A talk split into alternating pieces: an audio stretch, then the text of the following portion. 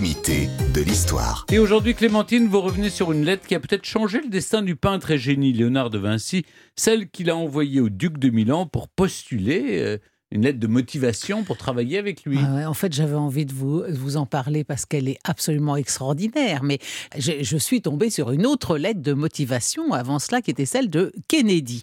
Parce que le 23 avril 1935, dans le cadre du programme d'admission à l'université d'Harvard, eh bien, le, jeune euh, John Fitzgerald Kennedy doit faire un petit euh, essai de, motivation avant l'entrée. La, la question, c'est pas compliqué. Hein. La question est pourquoi souhaitez-vous venir à Harvard? Réponse de Kennedy, qui a alors 17 ans, et c'est d'ailleurs sa seule excuse. Hein. Je souhaite venir à Harvard pour plusieurs raisons. Je pense que Harvard peut me donner une meilleure formation et une meilleure éducation libérale que n'importe quelle autre université. J'ai toujours voulu y aller, car j'ai senti que ce n'était pas simplement un collège comme les autres, mais une université ayant quelque chose de précis à offrir. Et puis, J'aimerais aller dans le même collège que mon père.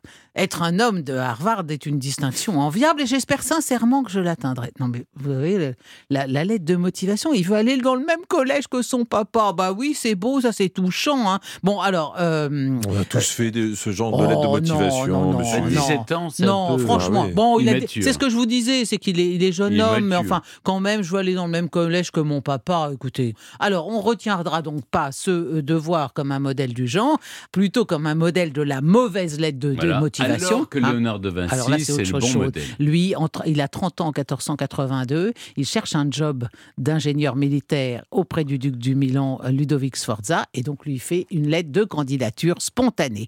Ayant 13 illustres seigneurs vu et étudié les expériences de tous ceux qui se prétendent mettre en l'art d'inventer des machines de guerre, et ayant constaté que leurs machines ne diffèrent en rien de celles communément en usage, je m'appliquerai sans vouloir faire injure à aucun. Donc là, il prend des précautions oratoires. C'est-à-dire, je vais vous dire tout ce que je sais faire, mais je ne veux pas débiner les copains, à révéler à votre Excellence certains secrets qui me sont personnels, brièvement énumérés ici. Vous voyez, comme l'accroche est bonne, là, voilà, j'ai des secrets, je vais vous les donner. Très bonne phrase d'accroche pour capter l'attention du duc.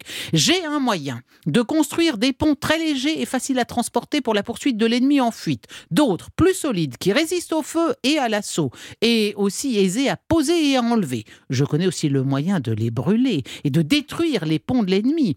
Dans le cas d'investissement d'une place, je sais comment chasser l'eau des fossés et faire des échelles d'escalade et autres instruments d'assaut. Si par sa hauteur et sa force la place ne peut être bombardée, j'ai un moyen de miner toute la forteresse dont les fondations ne sont pas en pierre. Je puis faire un canon facile à transporter, qui lance des matières inflammables, causant ainsi grand dommage et aussi grande terreur par la fumée, au moyen de passages souterrains étroits et tortueux, creusés sans bruit. Je peux faire passer une route sous les fossés et sous un fleuve. Je puis construire des voitures couvertes et indestructibles, portant de l'artillerie et qui, ouvrant les rangs de l'ennemi, briseraient les troupes les plus solides. L'infanterie les suivrait sans difficulté.